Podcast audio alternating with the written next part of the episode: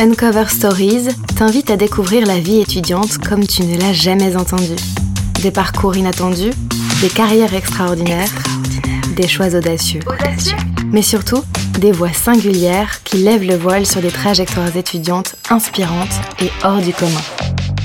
Uncover Stories. Bonjour, je m'appelle Lara, j'ai 23 ans, je suis étudiante à l'IPAC Business School et j'ai été élue deuxième dauphine de Miss France 2020. Ma première rentrée à l'IPAG, c'était euh, en février 2017. Euh, je sortais tout juste de la fac de droit et euh, j'avais décidé de me réorienter dans une école de commerce. Et du coup, voilà, j'avais choisi de faire deux semestres en an en intégrant l'IPAC Business School. J'ai choisi l'IPAC parce que je souhaitais avoir une carrière euh, internationale, euh, davantage axée sur euh, la communication et le marketing. Mes trois premières années à l'IPAC se sont merveilleusement bien passées et j'ai eu la chance de partir à l'étranger durant quelques mois en troisième année en Angleterre et ça a beaucoup changé ma vie parce que j'avais davantage confiance en moi, j'avais beaucoup évolué en anglais et voilà, j'étais beaucoup plus à l'aise en général dans ma vie. Je débute ma quatrième année qui se déroule très bien en premier lieu et puis il y a le Covid qui vient un petit peu tout chamboulé au milieu. Et euh, j'avais pour ambition de faire un stage en agence d'événementiel. Euh, j'avais postulé à plein d'endroits différents. Je trouve euh, un stage à Monaco qui s'occupait justement du festival télé de Monte Carlo. donc j'étais très ravie, d'autant plus que c'était un stage que j'avais eu assez de mal à, à, décrocher. Et en fait, malheureusement, ce stage a été euh, annulé. Donc, euh, je me retrouve sans stage, en confinement, et c'est à partir de ce moment-là que l'idée de faire une année de césure a mûri dans ma tête. Durant cette année de césure, je pars dans un état d'esprit où je me dis que j'ai tout à y gagner et plus rien à perdre parce que, bah, comme beaucoup d'étudiants, euh, j'ai perdu un stage. c'est assez compliqué parce que bah, il y a des cours en distanciel et moi, personnellement, j'avais pas du tout envie de suivre des cours en distanciel durant un an. Donc, donc je me suis dit autant en profiter pour pour acquérir de l'expérience sur le Ça s'avère être concluant puisque je trouve une agence de communication événementielle, cette fois-ci située à Nice. Je commence du coup ce stage euh, en août, tout se passe très bien, je suis euh, assez épanouie, j'ai pas mal de travail et, euh, et, ça me plaît parce que je suis très occupée.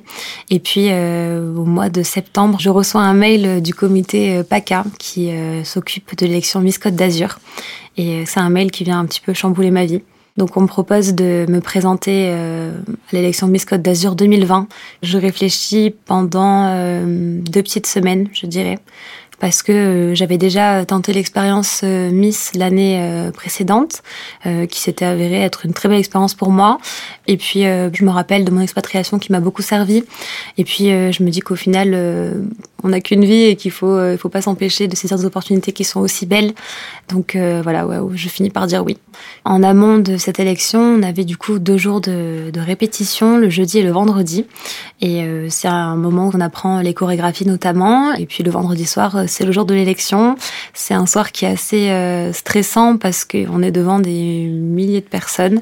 Euh, c'est assez impressionnant. Et euh, la veille, je suis en stage et le lendemain, je suis sur scène. ça change un petit peu bah, de mon quotidien tout simplement. Et puis c'est une soirée qui se passe merveilleusement bien, qui est remplie d'émotions, de partage avec les autres candidates avec qui je me suis très bien entendue. Et puis à l'issue de cette soirée, les résultats arrivent et finalement, eh bien c'est moi qui suis élue Miss Côte d'Azur 2020. Au moment même où on m'écharpe Miss Côte d'Azur 2020 et on me pose euh, la couronne sur la tête, je sais que ma vie va changer, euh, que je pourrais tout simplement pas retourner en, stage parce que mes engagements euh, commencent dès le lendemain. Et voilà, je suis engagée auprès de, mon comité qui va me préparer pour partir à Miss France dans moins d'un mois. C'est une préparation qui se passe très bien. J'ai eu la chance de la partager avec euh, la Miss Provence 2020.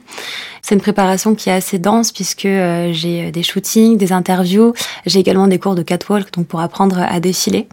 Je rejoins les autres candidates et puis la première semaine de préparation pour Miss France commence. Euh, donc c'est une semaine qui est assez axée sur la presse puisque on se retrouve au château de Versailles, on est suivi par les médias et puis on rencontre les autres candidates. C'est des moments de partage, de plaisir. On fait également nos photos officielles. Donc c'est le moment où on est vraiment médiatisé. Et puis euh, le soir de l'élection euh, de Miss France 2020 arrive et, euh, et c'est un soir où, où, je suis totalement bouleversée parce que je sais que ça, ça a encore une autre dimension que mon élection en tant que Miss Côte d'Azur 2020, que ça peut totalement changer ma vie. Donc c'est un soir où je suis partagée entre mille et une émotions, mais je crois que c'est vraiment ça qui fait toute la beauté de cette soirée justement, c'est qu'on a envie de se donner à 100% et de rien regretter surtout. On n'a pas eu la chance d'avoir de public cette année-là parce que justement il y avait le Covid, donc c'était interdit. Euh, néanmoins, il y avait mes parents qui étaient présents dans la salle et je pense que c'était l'essentiel pour moi. Après, c'est vrai que euh, y avait toujours cette caméra avec le petit point rouge et on savait qu'on était filmé et, euh, et, surtout qu'il y avait des millions de personnes qui nous regardaient assis sur leur canapé.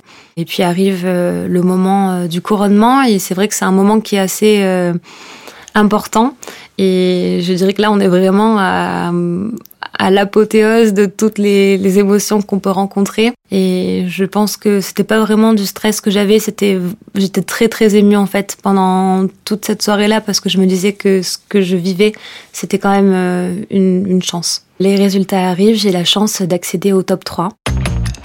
Et puis, euh, je suis nommée euh, deuxième dauphine de Miss France 2020 pour moi, j'avais déjà tout gagné à ce moment-là parce que arriver déjà dans le top 5, c'était quelque chose d'incroyable et, euh, et être nommé deuxième dauphine, c'était une très très belle place. Au moment où la soirée se termine, ça fait bizarre parce qu'on a vécu un mois euh, aux côtés euh, de 29 autres candidates. C'est un mois où on s'attache à ces personnes-là, c'est un mois de partage, euh, un mois où on apprend à être autonome, à être ouverte aux personnes qu'on rencontre. Tout s'arrête d'un coup, on se sent bah, un peu fatigué parce qu'on s'accorde enfin le droit d'être fatigué. Et puis moi, je, sais que j'étais triste de quitter toutes ces filles parce que parce que je me suis dit qu'en fait c'était comme des souvenirs en partant en colonie de vacances et euh, et voilà, c'était beaucoup d'émotions. Mon retour à Nice le lendemain, euh, je dirais que c'est pas le meilleur des retours parce qu'il me manque quelques bonnes heures de sommeil. C'est assez difficile parce que on redescend petit à petit de son nuage. Euh, je revois mes proches, donc euh, c'est encore beaucoup plus d'émotions parce qu'ils ont une fierté qui est euh, qui est énorme. Et, et, moi, je suis vraiment ravie de revenir avec cette écharpe là. Et je me dis, ben, maintenant, je vais pouvoir prendre un petit peu de temps pour moi. Et j'ai qu'une envie, c'est de regarder le Prime qui est passé à la télé. Quand j'ai découvert les images, euh, bah, j'étais honnêtement j'étais très fière euh, de moi. J'étais fière de, de mon parcours, de ce que j'avais donné sur scène, euh, du show également parce que j'avais trouvé ça magnifique.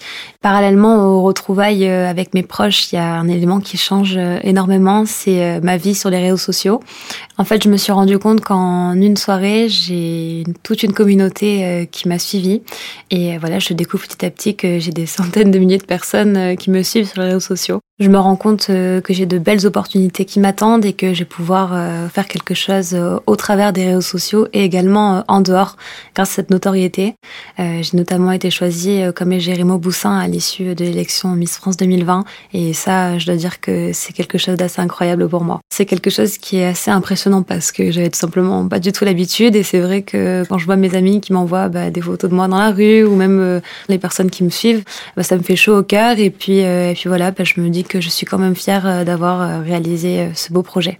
Je découvre le milieu professionnel avant l'heure et j'ai l'opportunité de mener à bien plein de projets, de participer à de très beaux événements comme le Grand Prix de Monaco et de continuer également des partenariats. Mais je n'en oublie pas moins mes études puisque euh, j'ai fait le choix, euh, dès que je suis rentrée de Miss France, de reprendre mes études euh, en septembre à l'IPAC Business School. J'ai fait ce choix-là tout simplement parce que ça faisait quatre ans que j'étudiais et j'avais envie de finir et d'avoir mon diplôme parce que je concevais pas ma vie sans ce diplôme et je savais que dans tous les cas, ça m'ouvrirait encore plus de portes. Le retour à l'IPAG en septembre s'est très bien passé pour moi. J'appréhendais un petit peu de pas être intégrée au sein de ma classe, euh, d'être un petit peu euh, mise de côté euh, de par mon, mon expérience. Et en fait, pas du tout. J'ai été très bien intégrée. Je m'entends avec toute ma classe. Euh, personne m'a mis de côté. Personne ne m'a regardé différemment. Au contraire, on m'a encore plus inclus que ce que je pensais. Pour combiner euh, ma vie professionnelle avec mes études, c'est pas toujours euh, évident, mais euh, c'est un équilibre à trouver et petit à petit, je suis sur la bonne voie pour pour trouver ce dernier. J'ai la chance d'avoir une école qui est très compréhensive. Quand je dois m'absenter, en général, j'arrive toujours à rattraper les cours.